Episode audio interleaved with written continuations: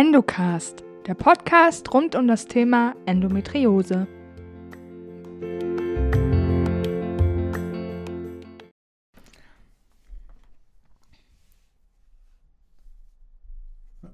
Hallo und herzlich willkommen zur allerersten Folge meines Endometriose Podcasts. Ja, ich bin ja schon ein bisschen aufgeregt, meine Lieben. Ich bin Vivian Vanessa und ich werde heute über meine persönliche Geschichte in Bezug auf die Endometriose erzählen. Dabei unterstützt mich mein Freund Benjamin. Hallo. Hallo Benjamin. Hallo, ja, ich werde das Ganze äh, immer so ein bisschen mit moderieren. Ich habe mir ein paar Fragen aufgeschrieben im Vorfeld.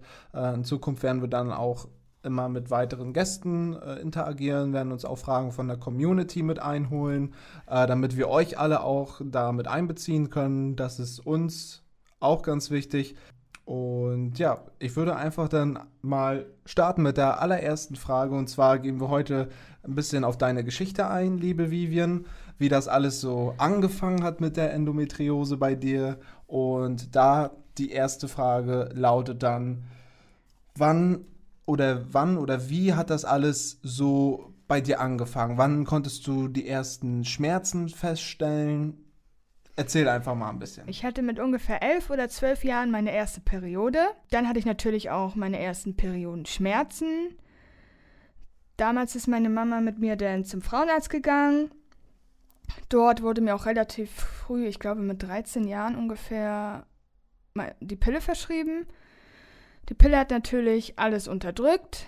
Ich hatte erstmal keine Schmerzen mehr. Ich hatte natürlich bessere Haut und alles war super. Vor ungefähr drei Jahren habe ich dann meine Pille allerdings abgesetzt, weil ich einfach keine Hormone mehr in meinem Körper haben wollte. Und ja, dann ging das auf. Wie alt warst du da? Also ich war 21 und dann hatte ich auf einmal richtig, richtig dolle Schmerzen. Ähm, dadurch, dass die Pille natürlich alles unterdrückt hatte. Ähm, es fing damit an, dass ich mich bei jeder Periode übergeben musste.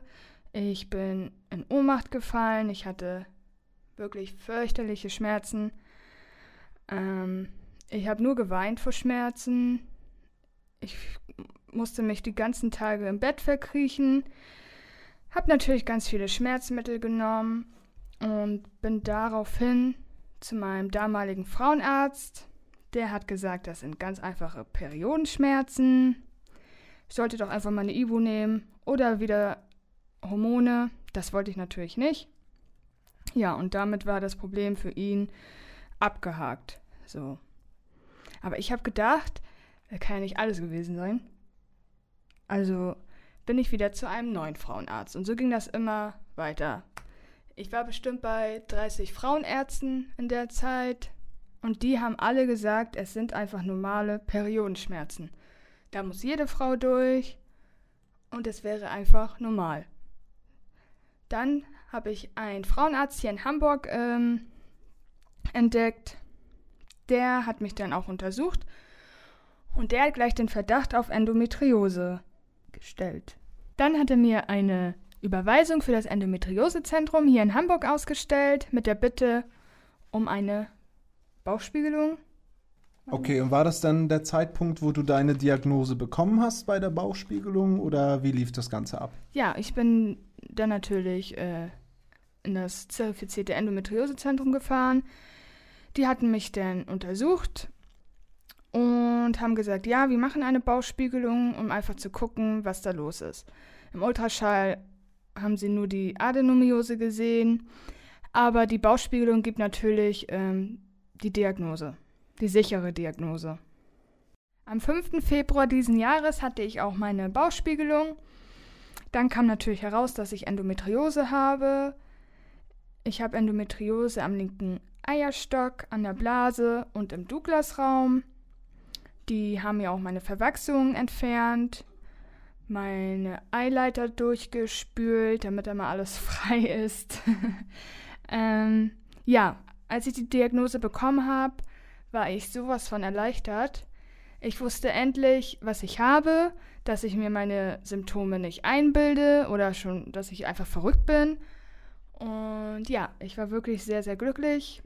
aber hatte dann natürlich Angst, was so alles auf mich zukommt. Okay, und wie hat die Endometriose deinen Alltag bestimmt nach der OP? Also ich muss dazu sagen, dass ich auch eine ambulante OP hatte. Also ich bin direkt nach der OP wieder nach Hause gefahren. Ein Glück hat mich mein Freund abgeholt, weil ich konnte nämlich alleine noch gar nicht gehen. Ich wollte aber unbedingt nach Hause, weil ich einfach Krankenhäuser überhaupt nicht mag. Aber ich glaube, das kennen viele von uns. Ja, zu Hause angekommen, ähm, habe ich erstmal was gegessen, weil ich so einen Hunger hatte. ähm, und dann ja, habe ich mich natürlich erstmal ausgeruht.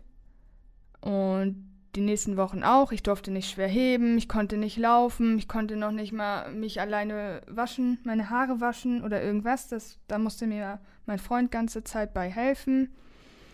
Ich habe von Woche zu Woche gemerkt, dass es mir besser geht. Ich habe immer kleinere Fortschritte gemacht, was meine Selbstständigkeit angeht. Mein Freund musste mich nicht mehr 24-7 betreuen. Ich habe auch mal was alleine hingekriegt. Ja. Aber hast du denn selber die, die Vorstellung oder die Erwartung gehabt, dass es oder dass du so eingeschränkt sein wirst nach der OP? Also hast du dir auch irgendwie Erfahrungswerte eingeholt von außen? Oder wie, wie hast du dich im Vorfeld darüber auch informiert? Ja, ich wurde ja von den Ärzten im Endometriosezentrum darüber aufgeklärt, dass ich natürlich Schmerzen haben kann dann nach der OP, äh, da die Wundheilung bis zu 500 Tage dauern kann. Ich muss dazu ja auch sagen, meine OP ist gerade mal drei Monate her. Ich habe jetzt immer noch kleine Problemchen hier und da, aber es geht mir auf jeden Fall schon besser.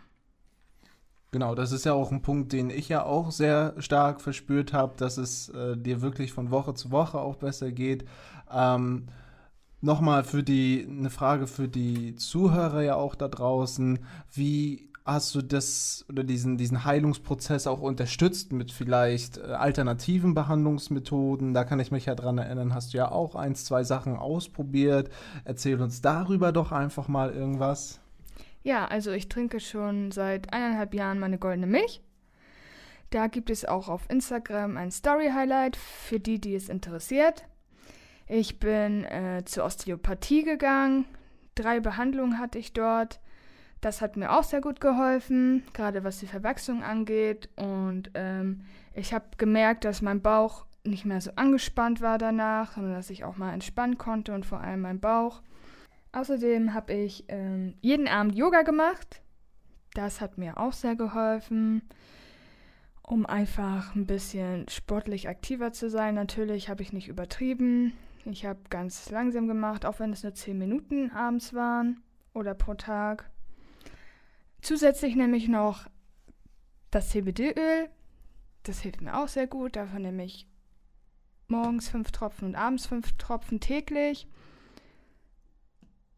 Ja, zusätzlich gehe ich noch zur Schmerztherapie. Da, die habe ich aber auch erst angefangen. Da hatte ich erst nur einen Termin.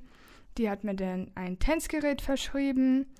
Das probiere ich allerdings gerade noch aus. Das sind so kleine Stromstöße, die das Gerät abgibt.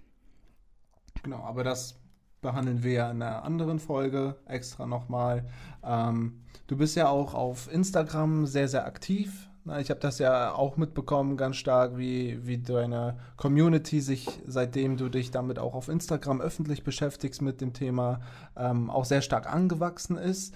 Ähm, wie, und wie bist du dann auf die Idee gekommen, das äh, bei Instagram ja in die Öffentlichkeit zu tragen? Also warum? Was war deine Motivation bei dem Ganzen? Ja, zuerst natürlich meine Diagnose der Weg zur Diagnose vor allem, dass ich über zwölf Jahre gewartet habe, bis überhaupt die Diagnose gestellt wurde. Ich wollte, dass ganz, ganz viele Menschen da draußen mehr von der Krankheit erfahren, beziehungsweise überhaupt wissen, was Endometriose ist, was ihre Symptome sind. Und deshalb habe ich mich dazu entschlossen, einen Instagram-Account zu erstellen, um mehr darüber aufzuklären. Außerdem gebe ich Tipps, um den Alltag der Endoschwestern zu erleichtern. Ich teile meine Erfahrungen dort und bin da, um all eure Fragen zu beantworten.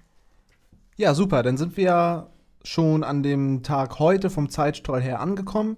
Es war, denke ich mal, ganz super, dass wir deinen ganzen Weg der Endometriose mal aufgeklärt haben und auch mitbekommen haben. Genau. Ich würde mich freuen, wenn ihr meinen Podcast abonniert und eine positive Bewertung da lasst. Bis bald!